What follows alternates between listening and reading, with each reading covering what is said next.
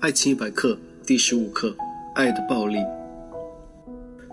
有时候，我们以为拼命爱了，就对得起自己了，却给别人种下严重的伤害，然后坐立回击，伤到自己。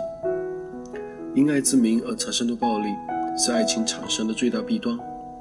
我们每个人都有义务尽量减少它的伤害。爱的暴力是没有硝烟、没有拳脚的战场，不用动手。只要因爱之名，什么黑手都下得去。因为我爱你，所以不许你爱别人；因为我爱你，所以你必须爱我；因为我爱你，所以你必须让我爱；因为我爱你，所以你只能依赖我。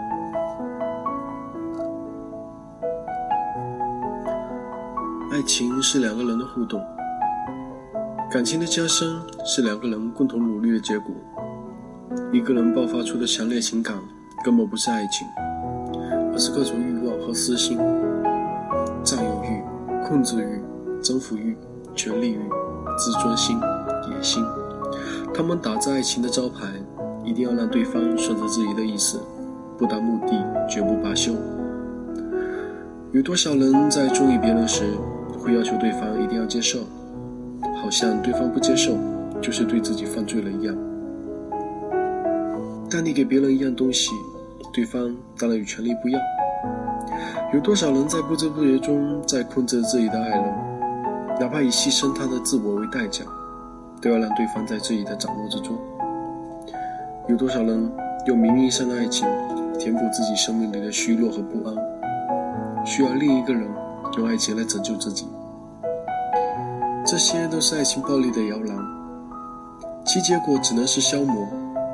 即使一开始假借爱情的名义，山无人，天地合，慢慢也会变成一场相互折磨。这就是为什么很多一开始一见钟情、如胶似漆的爱，最后都要带着伤痛分手的原因。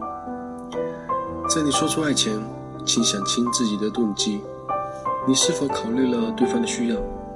比爱不爱更重要的是，适合不适合，需要不需要。对方不是必须要用你的期望的方式对待你的，我爱你与你无关，这才是一种不暴力的方式。对待任何人都不要拼了命去爱，因为你以拼命为代价，只会要了别人的命。爱情是持久努力，不是拼爆发力。如果你想证明你的爱很深，就让时间和沉默证明吧，也千万别拿别人治自己的病，谁也不是谁的天使。爱情里并不存在拯救关系。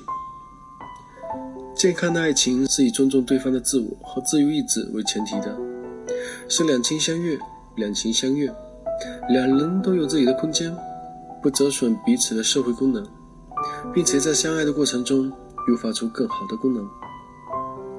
人与人之间有很多种爱，千万别让爱成为一种伤害。请远离爱情暴力，亲近健康爱情。